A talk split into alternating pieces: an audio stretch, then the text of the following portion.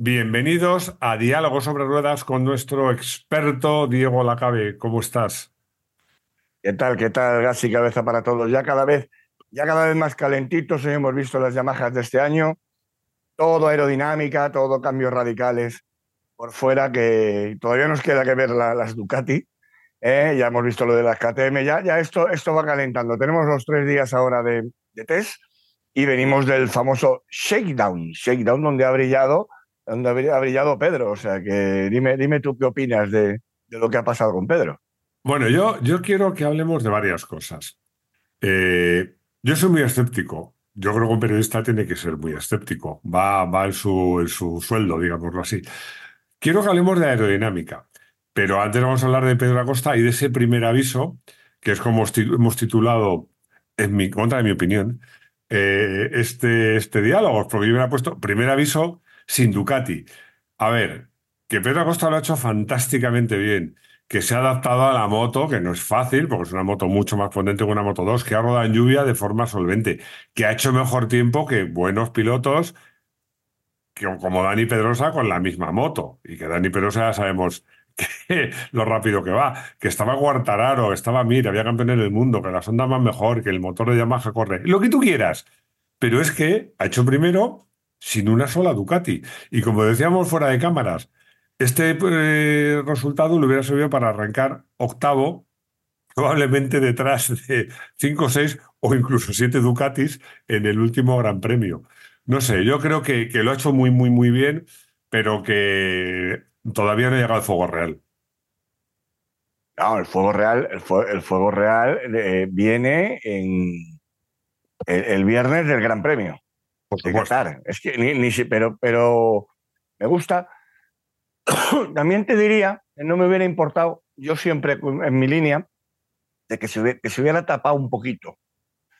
Porque, por ejemplo, hablando de este shakedown, uno que está bastante tapado y que espérate como onda también, y, tiene que hacerlo para que Lucho Chequinelo no se vaya, ojito con, con Johan Zarco. Johan Zarco, cuidadito, y con onda, pero eso lo vamos a contar después.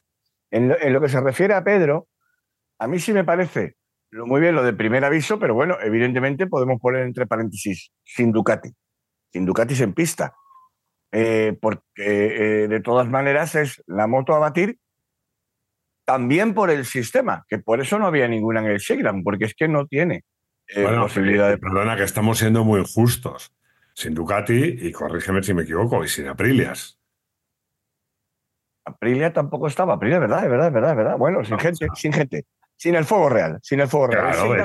a ver, yo no quito mérito a lo que ha hecho Acosta. Además, tú sabes que yo soy fan absoluto de Acosta y que, en mi opinión, va a ser el mejor piloto del equipo KTM, incluye Gargas en KTM, esta temporada. Y para mí debería ser la apuesta de futuro. O sea, lo tengo claro. Y creo que Pedro es un grandísimo piloto y creo que puede pelear por este mundial.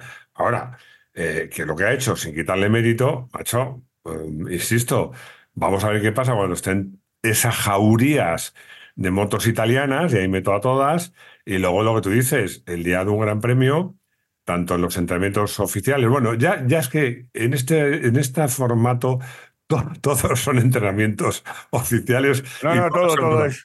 Desde que sales a pista hay, que ir, hay que ir así. todo, todo es leña porque todo arde. Pero mm, voy a seguir eh, eh, bancando eh, y defendiendo el primer aviso por lo siguiente, por cómo es Pedro Acosta. Y yo creo que Pedro Acosta aparte de su insultante juventud, que esto en, todos los deportes siempre es, una parte importante de empuje, luego tiene eso que me gusta a mí decir tanto de gas y cabeza, tiene eh, un porcentaje mucho más elevado de cabeza. Eh, Jaime Alguersuari senior, competidor tuyo histórico y autor de un libro sobre Pedro Acosta, en el que yo tuve la fortuna, eh, o no sé si la osadía, de escribir un capítulo. Em, bueno, yo, apuesto, apuesto, perdona, va por lo segundo, ¿eh? Por lo segundo, e incluso seguro que algún adjetivo mucho menos amable. Eh, pero bueno, pero, pero mira, tiene un análisis que vamos a ver si consigo venderte algo que haya salido de la cabeza de Jaime Alguersuari. Y él piensa que Pedro Acosta es más fíjate lo que voy a decir porque mm, te va a tocar la fibra y tú vas a saber qué responderme. Eh, que es más estilo Ángel Nieto cuanto a Coco que Mar Márquez en cuanto a tal.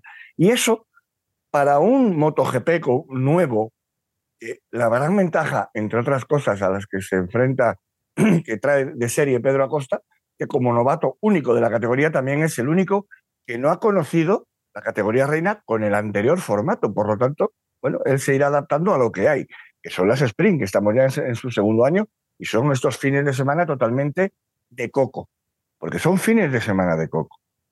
Entonces, ahí es donde yo veo, por eso digo el primer aviso, que hay dos cosas fundamentales que tiene Pedro a su favor.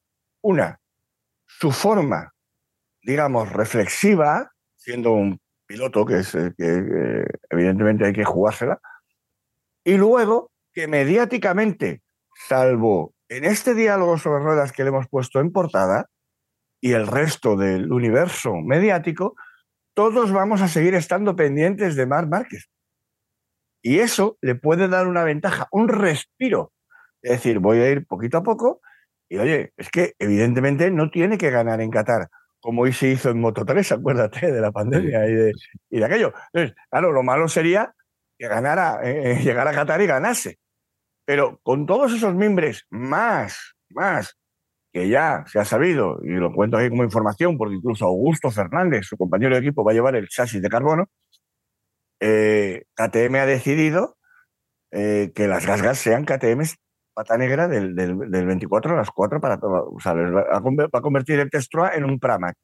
Y eso para mí va a ser un salto cualitativo, más el hecho de tener a Dani, más todo lo que tiene que ver con KTM, y la aerodinámica desarrollada en Red Bull, horrible, con ese, con ese morro de pato en el, en el, en el, guardabarros delantero, pero que, pero que funciona, funciona para el rendimiento de los pilotos.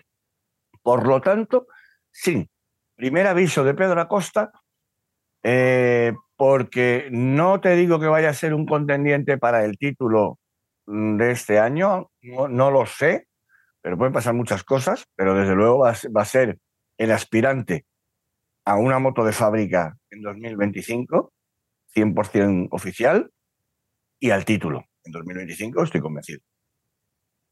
Yo voy a hablar, si me lo permites, no como periodista. Yo siempre digo que, somos bipolares los periodistas porque tenemos una opinión como periodista, supuestamente, salvo excepciones como tú, más mesurada y más tranquila, y luego nuestra opinión como aficionado que es la que es. Así que yo ahora eh, hago esta advertencia, voy a hablar como aficionado. Mm, primero, aplaudo la decisión de KTM. Ojalá lo hiciera Ducati. Todas las motos las mejores posibles. Luego, lo que has dicho de, Pedro Acosta, eh, que es más de un estilo que podría parecerse en el sentido de lo que piensa encima de la moto a Ángel Nieto, estoy de acuerdo. Estoy de acuerdo. Estoy de acuerdo. Bien, bien, bien, bien. He vendido algo. He vendido una moto. Has vendido una moto. Estoy de acuerdo porque es realmente un tío que ha demostrado, además ha madurado mucho eh, en Moto 2. Eh, o sea, creo que le ha sacado mucho partido, más que otros, a, su, a su paso por Moto 2. Pero, macho, es que yo creo que hay dos tipos de pilotos. Hay los que son puro talento, puro talento, y los que además, y los tíos que son más, sacan partido. Eh, el, clásico, para mí, el clásico enfrentamiento de, esas dos formas de ver la moto es Sito y Garriga. Puro talento con un tío que era muy cerebral, sabía aprovechar sus oportunidades, pero claro, es que hay gente cuyo talento es tan abrumador, como es el caso de Mark, que llega en su primera temporada de debutante a MotoGP y gana. Ojo, es que tú dices, no, Pedro Acosta, tal. Bueno, es que Pedro Acosta seguro que en su cabeza tiene eso. Es que ha llegado un tío que el sueño de debut ha ganado. Y luego hay tíos y voy a hablar en este caso de Angelito, tristemente desaparecido, injustamente desaparecido, tal y como desapareció, que claro, se daban la mano, que era un tío con unas dotes absolutamente fuera de serie para encima de la moto y encima capaz de pensar encima de la moto. Por eso ganó 12 más un títulos y se merecía más. Pues ese es Pedro, que no le voy a poner el número de títulos que vaya a ganar, lleva dos, lleva dos ya. ¿eh? Ese es Pedro. Ojalá. Es, la, es la reencarnación de Ángel. Pero, de la misma manera que Mark, con un punto más de agresividad, con un punto más de agresividad hacia sí mismo, de asumir riesgos, era un, ha sido siempre, sigue siéndolo, algo muy semejante a Valentino. Pero incluso Valentino tenía más cosas de Ángel que Marc. Sí. De hecho, en uno de los, en uno de los reportajes de estos históricos, creo que es, uno de los de Ángel Nieto, eh, de los dos que se, que se estrenaron a la vez, que habla mucho Mar Márquez, y Mar Márquez reconoce en ese, en ese, en ese reportaje que Ángel siempre le echaba la bronca. Le decía, niño, que no, que no te la tienes que jugar tanto, que vas a ganar igual. Porque claro, hay una cosa que se nos olvida, Marc, efectivamente, y estamos todos con eso y todavía con las resacas de su etapa de onda y su salida, sobre todo, el fuerísima del año pasado, eh, que Marc batió su récord de caídas en el 23. Pero es que en el 19, cuando ganó el título, históricamente se cayó también veintipico veces. Es que, es que se. Claro. No, pero. es verdad, que es verdad que cuando ganaba se caía superando en los límites. ¿Vale? Y ahora este año, y este año se ha terminado cayendo eh, el año pasado, eh, pues, pues casi sin saber cómo. Pero, pero esa es la parte que yo creo, y ahí es donde voy a poner en valor, termino ya, lo que has dicho del, aprendizaje de, Pedro Acosta en, en, Moto 2. Pedro Acosta seguramente, cuando llega a Moto 2, dije, dice, tengo que llegar y ganar y, salir pitando para, MotoGP. Y llegar y ganar. Con la obsesión de tener a Mar Márquez eh, como referente, como, como, como precedente, ¿no? El super top piloto a, nivel España. ¿Qué ocurre? Que el palo que supuso para él su primer año de Moto 2, recuperarse y poder ganar el título en el segundo, es lo que dices tú. Ha sacado, además de un título, ha sacado muchas más enseñanzas por su paso de Moto 2 que muchísimos otros pilotos. Estoy, incluido Mar Márquez. Incluido Mar Márquez. ¿eh? Sí, pero déjame que te lo voy a te, voy a hacer, eh, te lo voy a, a, tratar de mostrar de, bajo otro prisma. Hay pilotos geniales, de los que puedes decir, Pedro Agosta es la reencarnación de Ángel Nieto, es el, el, nuevo Ángel Nieto. Valentino Rossi es el nuevo Agostini. Y así hay unos cuantos. Pero hay otros que no. Mar Márquez es como Mar Márquez. Kenny Roberts es como Kenny Roberts. Jarnos Arinen es como Jarnos Arinen. Es decir, hay pilotos que son... Y, y, Stoner, y Stoner, y Stoner, Stoner es Stoner, porque no había otro. Entonces, a lo que voy, para mí, insisto, sigo hablando como aficionado, pilotos que crean una leyenda desde cero, no, no, no recuerdan a otros pilotos, no, no, no, es que son ellos, son capaces de crear una leyenda desde cero. Para mí, Mar Márquez es el arquetipo. ¿Por qué? ¿Qué ha hecho Mar Márquez? porque hemos hablado de pilotos que cambiaron el estilo de conducción, que revolucionaron. No, no, pero Mar Márquez ha hecho una cosa que es fiar todo, fiar todo a su habilidad. Eso le ha permitido ganar muchos títulos, también le, ha, supuesto hacerse mucho daño. Claro, sobre todo cuando ha fallado la moto. Porque, claro, eh, fiar todo a tu habilidad cuando tienes una moto mm, amable, vamos a decirlo así, es una cosa. Pero cuando tienes una moto y perdonar que use este que es una cabrita, por no decir otra cosa, cambia. Pero para mí, Mar Márquez es un tío que ha revolucionado el mundo de la moto, que ha creado una leyenda desde cero, no se parece a nadie. No, a mi modo de ver, Mar Márquez es un caso único, no se parece ni a Ángel Nieto, ni a, ni a Valentino, ni a Robert, a nadie. Y que, bueno, en todo caso, quizás a Roberts podría decirse, o, a, o Swans, pero es un tío que, que, ha hecho mm, poner todas, todas las castañas en el asador y en el mismo. Soy un tío buenísimo, bueno, sería Pedrosa, Pedrosa, sin esa capacidad analítica que, como comentamos hace dos, dos diálogos, le ha hecho decir, uy, claro, es mucho más, llámalo loco, llámalo genial, probablemente sea las dos cosas, porque no son excluyentes. Por eso mi simpatía por Márquez. ojo, insisto, ¿eh? que yo creo que Pedro Acosta está llamado a ganar mundiales. No sé si este, pero, pero, traduciéndote, incluso si Pedro Acosta se convirtiera en el primer campeón del mundo con KTM, insisto, en el 25 y en, una KTM, KTM. Porque espérate cómo lo sea en una gas gas. Bueno, eso ya sería la leche. Eso ya sería, eso ya, vamos, o sea, le hago la ola. No, no, y, y, Stefan consejero delegado de Mobility Group, de, su, de su propia compañía, donde está KTM, que va teniendo distintos accionarios en cada marca. KTM no es mayoritario, pero Gas Gas es 100% suyo. Pero tendría coña, ¿eh? Tendría coña que el primer título de, KTM fuera con la marca Gas Gas. Tendría coña. Marca Gas Gas, con la que ha sido eh, Jorge Prado, ¿eh? campeón del mundo de motocross. Es que Gas que, que, que, Stefan Pirer, un tío poderosísimo, capaz, como me dijo uno de los más sabios del Pado el año pasado, de comprarse Dorna, ¿vale? Ah, y con un poder acojonante, Stefan Pirer, Gas Gas es suya al 100%, dentro de, dentro de todo el grupo, dentro de CF Moto, que está con los chinos y que eh, han, han, han obligado entre comillas, quiero, han llegado a un acuerdo con Aspar para que Aspar en Moto 2 y Moto 3 desarrolle CF Moto. Bueno, pues ahí está también. Son las, son las cosas que maneja Stefan Pirir. Entonces, ojito, eh, porque eh, su niño eh, es, además de, de, Brad Binder, que le tiene un cariño súper especial, es Pedro y va a tener todo ese, ese, apoyo, toda esa capacidad. Luego está ese debate de Laura. Claro, ¿qué ha pasado con Mark? Mark tenía este aura hasta que firma ese contrato de cuatro años y hasta que viene la pandemia y luego pasa todo lo que pasa. Un detalle que, me, apetece recordar hoy porque lo hablábamos en, la génesis confinada de estos diálogos sobre ruedas, era que una de las cosas por las que Emilio Alzamora entonces había conseguido semejante contratazo de Honda, con Honda, era el interés durante el invierno del 19 al 20, después de esa temporada 19, de récord de puntos, de, que todos nos fuimos a las navidades del 19 pensando que Mar Márquez iba a ganar cinco títulos más, por lo menos, seguidos.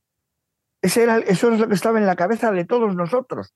Evidentemente no pensábamos en ningún virus en, aquella, en aquel momento, ¿eh? ni siquiera en, ningún virus onda. ¿eh? Entonces, ¿qué pasa? que ahí Stefan Pirir, KTM y con la ayuda de Red Bull echaron el resto. Hicieron una mega oferta, por cierto, del dinero que luego tuvo que pagar Honda a Mar Márquez. Primera oferta económica y de contrato de larga duración la tiene en ese momento de KTM. Y ahí es donde nace el, el primer break de un tío muy poderoso que se da cuenta de que tú, de quien estoy enamorado, has utilizado todo el esfuerzo empresarial que he hecho para, para ofrecerte lo que te he ofrecido, para conseguir que los tíos tuyos de siempre, a los que yo odio, que es Honda, ¿eh? te consigan ese contrato. Es decir, has conseguido el contrato con Honda gracias a mi oferta. Esto es algo que muy poca gente conoce, que puede no tener quiero decir, no ser del todo cierta, pero que sí, yo sí puedo certificar y desde luego confiar, producciones la cabe, que es exactamente lo que está en la cabeza de, Stefan Pires desde hace muchos años. y, qué ocurre? Que a partir de ahí empiezan a, nacer nuevos, nuevos hitos y aparece la figura de Pedro Acosta y, dice, y a Pedro Acosta lo amarran en el año 20, que viene de un, de un, de un equipo de Moto 3 que se deshace, lo rescata KTM, lo rescata Kiallo, y entonces de repente ven, bueno, pues ahora vamos a trabajar en esto. Porque, porque también saben una cosa, también saben una cosa, porque por eso no es todo, toda la verdad, como lo he contado, que evidentemente en 2020 KTM no estaba en MotoGP para que este tío se fuera en 2021, Mal Márquez me refiero. La moto ni estaba, ni, ni está todavía del todo demostrado. No, no, claro. Pero yo te digo una cosa, te voy a decir dos. Una, eh, la primera, eso nos ha pasado a todos. A mí cuando me subieron, dos de las veces que me subieron un sueldo bien en mi empresa, es cuando tuve una oferta de la competencia. Así de claro. Yo le dije, mira, me dan esto, no pido más, pero sí lo mismo. Y claro, me lo dieron. Pues claro, eso pasa a todos. Y luego, yo vuelvo, ya sabes que yo soy un romántico, como decía mi madre. Eh, hay mundiales, que lo, mundiales de pilotos, que lo gana el piloto, y hay mundiales que lo gana el piloto y la moto. Yo te voy a hacer una pregunta. No voy a dar mi opinión, te voy a hacer una pregunta a ti. El último mundial de Márquez en MotoGP. Yo quiero que me digas qué porcentaje de mérito corresponde a Márquez y qué porcentaje de mérito corresponde a Honda. Y que me hagas el mismo análisis con el segundo mundial de Peco Bañaya. ¿Qué porcentaje le atribuyes al piloto y qué porcentaje le atribuyes a, a la moto? ¿Te atreves? Hombre, claro que me atrevo. A ver. Márquez y Honda. ¿Qué porcentaje? 2019, 2019 Márquez 100, Honda 0. Pero te voy a decir, no hubiera sido tan radical. Te voy a decir casi lo mismo el del 18, el del 17, el del 16. Vale, pero a mí me interesa el de Peco. Y el último, pero el, pero el último, una cosa, por terminar esto, por terminar esto, hoy sabemos, ¿eh? Y el que, el que diga lo contrario miente como un concejal, que quien ganaba era Mark y no Honda. Eso yo creo que ha quedado medianamente claro.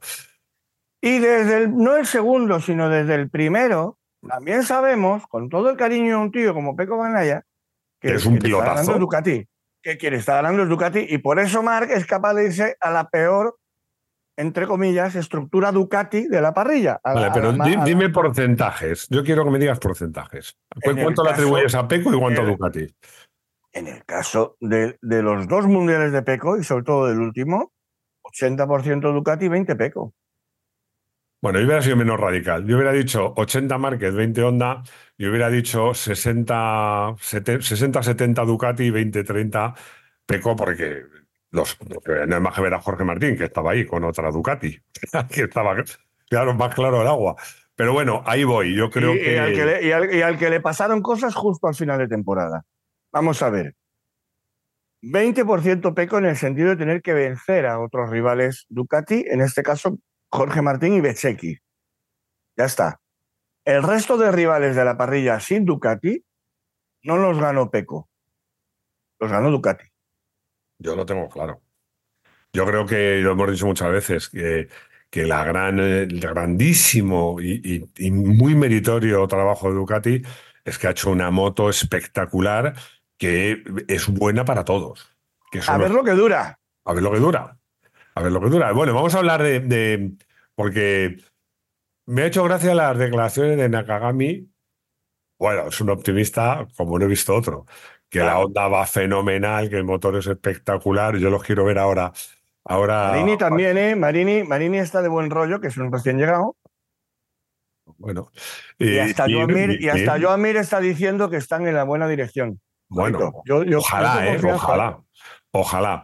Y, luego Guartararo también ha dicho que este motor corre. Fin. El único 400 en línea que queda, si no me equivoco. Sí, claro, el único que queda y a ver qué hacen. Corre y sobre todo lo van a poder exprimir a lo bestia a cada gran premio porque mm, mm, cada vez que acabe ese gran premio van a poder abrir esos motores, bueno, usar más y el motor ese que hayan exprimido poder abrirlo y rehacerlo entero para la siguiente carrera. ¿eh? Mm, porque cuando el problema que tiene, que ha tenido eh, los motores, eh, vamos, todos, los motores sellados, el problema que tienen, que es un problema con el que se puede encontrar Ducati. De kilómetros, sencillamente de kilómetros. De kilómetros, y, de, y, de fiabilidad. ese, es el tema. Es que de qué mejor la moto de MotoGP en motos taxi, porque que no puedes abrirlo y te deja hacer un montón de kilómetros, a mí me parece un poco chorro. Ese es el tema. Mira, ahí Ahí es donde, eh, sin, vender conspiraciones, yo creo que ese es el único mm, punto fuera de control de la estructura Gresini hacia Mar Márquez y el, evidente, el, evidente, objetivo que tienen de ser campeones del mundo. ¿Vale? Eh, los motores que van a venir, sellados de Ducati, que como fábrica, y eso afecta al Gresini, es la más eh, penalizada, porque eh, esto no ha sido un sistema de concesiones, esto ha sido un sistema de concesiones y de penalizaciones a unos, que es a Ducati. Estoy de acuerdo. Entonces, eh, claro, no estás en el shakedown, no tienes probadores, no tienes wildcards en todo el año, ¿vale? No puedes tocar nada, estás limitado en neumáticos, los demás tienen muchos más, estás limitado en, en motores, los demás tienen más. Ese, esa terna, que creo que son seis o siete, de motores mm, que van a estar asignados a Mar Márquez. El, último día, la última tarde del último día de test de Qatar, ¿vale? Eran estos, estos corazoncitos, van a la 93. Para mí, eso es la parte que menos puede controlar Gresini como estructura, que está, por supuesto, volcada en su estrella, en Mar Márquez, eh, quizás su nuevo propietario, quién sabe, y eh, para que sea campeón del mundo. Fíjate, pensando en voz alta y hablando de todo esto, eh, y sobre todo viniendo de lo de Yamaha, porque Honda tiene para mí una ventaja fundamental. Eh, y es eh, una ventaja en bandeja, a ver si la aprovechan. Y es hacer cuatro motos iguales y trabajar como si fueran un solo equipo. Eso es importante, con Lucho Sequinelo, ¿vale? Nakagami y Zarco. Y Zarco muy importante. Y luego Marini, que me parece un tío que viene muy fresco. Mir se puede, puede resetear todo lo que ha comido el pobre en los años anteriores, pero dice, bueno, bueno, es que este invierno se ha notado muchísimo más que el anterior. ¿eh? No la cantidad de trabajo, sino la dirección de ese trabajo. Por lo tanto, vamos a ver, pero Yamaha, para mí, Yamaha, aparte de todo lo que va a trabajar en aero y lo que pueda tal, yo creo que su baza es poder abrir el motor constantemente. Abrir todos los motores que sean, quiero decir. Y, eso es lo que va a hacer que pueda eh, parecerse lo más posible a, un motor, a un motor V4, claro, que son todos los demás. ¿Sabes lo que pasa? Que a mí estas, estas fórmulas, como se, utilizan en algunas competiciones, de lastrar a la moto que gana, o sea, todo lo que artificializa eh, la competición, a mí no me gusta. A mí no me gusta. Yo creo que la competición es justa cuando las normas son iguales para todos. Y quien la sepa aprovechar mejor, hace la mejor moto, quien ficha el mejor piloto, gane y ya está. A mí todo esto de. No, a ti te, te voy a para igualar y tal. Oye, igualar, invierte pasta, hazlo bien. O sea, porque al final, al final, insisto, yo tengo mucho cariño a Honda y a Yamaha, pero resulta que le das unas ventajas, ¿por qué? Que lo han hecho mal. Y en cambio, al que lo ha hecho bien le penaliza. Para que no se vayan, para que no se vayan. Que se vayan, que se vayan. Que si, como que, no se puede aguantar una broma que se vaya del pueblo, como decía Gila. Pero has empezado con una premisa mayor que, te, que te, que te que me sirve para, para darte un buen revés de tenis, precisamente porque has dicho, me gustan los deportes donde las normas son eh, siempre iguales para todos. Digo, pues ese es el tenis. O sea, que hasta cuando, eh, a nivel técnico, acuérdate que volvió Bjorn Borg que fue una, una fricada el hecho de que volviera a las pistas hace 40 años o 30 años. Y eh, claro, el tío además, mm, como había entrenado un poquito de cardio y poco más, él se negaba, era la época del grafito, era, la época del desarrollo de las nuevas raquetas, y el tío vino con su antigua raqueta de madera. Y decía, claro, es que no veo la pelota. Si no veo la pelota. Claro, a mí me tiran un exocet y yo estoy devolviendo pues un, una flecha. Bueno, los deportes que hay tanta tecnología y en el caso de las motos. Y, nuestro, nuestro querido mundo del motor, querido Máximo, siempre ha tenido esto. Siempre. Siempre ha habido con los neumáticos, lo hemos contado mil veces. Eh, los neumáticos que le traían específicos a Valentino, a la mañana de Gran Premio en Europa. Eh, todo siempre ha habido. Ah, siempre pero es que eso, lo podían hacer los demás. Y, evidentemente, y evidentemente eso hay que dirigirlo. No, hay que ser muy precavido, porque al final no, puedes premiar eh, al que lo hace mal. Yo es que lo veo así de fácil. Premias al que lo hace mal. Como lo has hecho mal, te estás olvidando de una cosa. Pero te estás, te estás olvidando de una cosa, es que se ha hecho. Es que cuando Honda parecía que iba a dominar con Mar Márquez y antes tenía que ser Stoner, se mete la electrónica única, pero a es un trágala para Honda y se crea un, un campeonato paralelo dentro, dentro de MotoGP, que eran las CRT, eh, se, le da a Ducati la posibilidad de no competir en el campeonato de constructores para que se centren en un desarrollo y se le dan unas concesiones espectaculares. Por cierto, Aprilia también. Y es, por, lo, que, es por lo que han llegado a donde no, pero, pero, pero en el caso de Aprilia, o sea, que des facilidades para que entren equipos nuevos es otra cosa. ¿eh? Yo eso sí lo veo bien. Lo que veo mal es que premies a los que lo hacen mal. Pero bueno, como nos queda poco tiempo ya, yo quiero hablar de aerodinámica. Voy a decir una barbaridad. me, voy a, ganar el, odio de algunos. Para mí, el efecto más importante de aerodinámica es el efecto placebo. Mira, yo estoy en ingeniería. Un alerón lo que hace es apretar hacia abajo, es decir, de forma perpendicular. Ese aleroncito que llevan las motos, cuando la moto está inclinada a 68 grados, está empujando a la moto hacia afuera, no hacia abajo. Le está empujando, si si, a 45 grados la empujaría igual hacia abajo que hacia afuera de la curva. A medida que baja de 45, está empujando más hacia afuera. pero esos alerones, los alerones delanteros lo que hacen es en las rectas, especialmente las bestias tipo Sepan, claro. por eso es por eso estabilidad son, recta. son engañosos. Cuando tú estás a final de recta, en el momento de grabar los frenos, esa moto la tienes contra el suelo, gracias a toda esa aerodinámica. ese es el efecto. Lo que ocurre es que hay, además de un efecto placebo, también hay efectos secundarios. Esto está generando unas turbulencias traseras, cada vez es más difícil adelantar, un efecto aspirador, que lo, el primero que lo explicó fue Dani Pedrosa en, En, en, su Wildcard de Jerez, donde brilló con luz propia. Bueno, todo eso. Pero ¿cuántas veces hemos visto?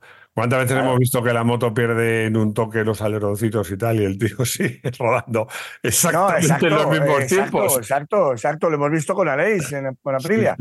Y el, el, claro, creo que con Bezeki también. No, no, y lo vamos a ver, lo vamos a ver. Y sobre todo hay circuitos, esto en un Sasserring no tiene mucho sentido. Por eso, entre otras cosas, cuando se sube a la Ducati por primera vez Mar Márquez en pasado noviembre, el tío lo que dice, o sea, lo que acepta, dice acá que me dais la moto de, Zarco, la menos evolucionada. Sí, sí, sí, es la que quiero. Es la que quiero. Yo quiero vuestro motor con vuestra electrónica y vuestra parte ciclo estándar. No me hacen falta los, los, los, los, aleroncitos que hay en el eje, en el buje, en el buje de la rueda delantera, cosas tremendas. Bueno, veremos. Eh, tema aerodinámica, información eh, en, marca. Jaime Martín, compañero nuestro, super crack, la gente cuando quiera estar informada de verdad, además de lo bien que le entretenemos siempre a Jaime, eh, ha hecho una entrevista estupenda con Carmelo Peleta y, y, el, y Carmelo le ha dicho, bueno, es que mm, yo en el 26 es cuando él cumple 80 años. Yo en el 26 quiero tener ya firmado por parte de la, de Grand Prix Commission, recordemos, FIN, Dorna, las fábricas MSMA, los equipos IRTA, que por unanimidad esté ya el nuevo reglamento que empezará a regir en el 27. Eh, no quiso comprometerse con lo de la reducción de cilindrada, que es una posibilidad, pero sí que se ha mojado mmm, mmm, sin complejos con la reducción, eh, si no, bueno, eliminación no, pero una reducción eh, en la línea que se estudie del desarrollo aerodinámico absolutamente demencial que estamos llegando, porque lo de la KTM, la foto que hay de Dani Pedrosa con la KTM, con el, con el pico de pato delantero, pero sobre todo con el, con el alerón trasero, ya hiperdesarrollado. El antiguo, el antiguo, el antiguo tele de plasma que había, ¿eh? el antiguo marco de tablet que, que, que, tenía puesto el año pasado Brad Binder, ahora eh, está hiperdesarrollado en el túnel de viento de Red Bull, de la Fórmula 1. Entonces, esto, además de su mm, efectividad y, y, que a lo mejor nos sale un porcentaje muy elevado de lo que tú dices de efecto placebo, es que además esto genera un, un, un, despilfarro dentro de lo que es la política desde hace más de 20 años de Dorna de que la categoría reina tenga una contención en costes precisamente para que haya una, un dinamismo entre equipos privados y tal. Por lo tanto, claro, no podemos, no podemos consentir, Dorna no puede consentir que las MotoGP, los dos millones y medio que valen ahora, pasen a valer 10 millones cada moto, por, por todo lo que llevan de desarrollo. ¿De acuerdo? Entonces hay que cortar, hay que cortar eso y volver incluso a cierta filosofía del circuito a la calle, de cosas que realmente sean útiles para las a mí, motos. A mí de, me hace en el futuro. Porque esto pasa en las motos, ¿eh? pero en la Fórmula 1, que, que, hay quien dice que la aerodinámica se carga la Fórmula 1, pasa igual, ¿eh? Que va, se gastan millones y millones y millones en poner aleroncitos.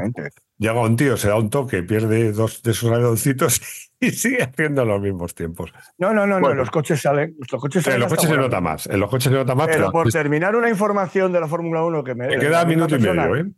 Pues en un minuto, en 10 segundos para luego que me, me saques ya la despedida, con lo que quieras pero te va a gustar como la misma gente de la Fórmula 1 que me decía el año pasado, ojo, que este acuerdo de Red Bull con KTM para el túnel de tiempo es para darles a ellos migajitas, pero realmente lo que hace Red Bull Fórmula 1 es las horas que supuestamente las aplican para KTM, las siguen utilizando ellos. Para... Entonces, de esa manera, Red Bull eh, eh, hace trampas con el famoso límite presupuestario que eh, les obliga la FOM. Bueno, es un tema en el que yo no voy a entrar porque no se puede tratar. Pero yo Es creo interesante. que, que de momento eh, creo que en cuanto a, a interés y emoción sigue estando bastante por delante el Mundial de MotoGP que el de Fórmula. Interés y emoción para mí. Y mira que me gusta. sí, no, no, Bueno, pero- absolutamente. Pero un campeonato donde cuando empieza se sabe quién va a ganar, pues no tiene mucho, mucho interés. Bueno, creo que hemos terminado ya. Muchísimas gracias, Diego, por estar aquí como cada lunes sin fallar ni un solo día desde hace ya casi cuatro años. Esto hay que celebrarlo algún día. Y nada, Bueno, pues lo, lo- lo celebramos cada año. lo celebramos cada año, es verdad. Y te diría que lo celebramos cada lunes. Mira, mira qué bien ha quedado. Qué bien. Ah, Bueno, yo creo que ese final es tan brillante que no hay nada más que añadir. Bueno, pues lo dicho, muchísimas gracias y nos vemos justo en una semana que ya habrá más cositas que contar. Bueno, hay que contar tres días enteros que vienen de, ya de test importante y de, la toma de contacto de verdad de Mar Márquez con, con Ducati y ya pues mm, habla- hablaremos para su ventaja, hablaremos ya menos de Pedro Acosta. Bueno, y en cualquier caso, no será el comienzo de la guerra, pero sí serán maniobras con fuego real. Así que Exacto. quedamos emplazados para dentro de la semana. Muchas gracias, cuídate, un abrazo, chao. Un abrazo grande, gas y cabeza para todos.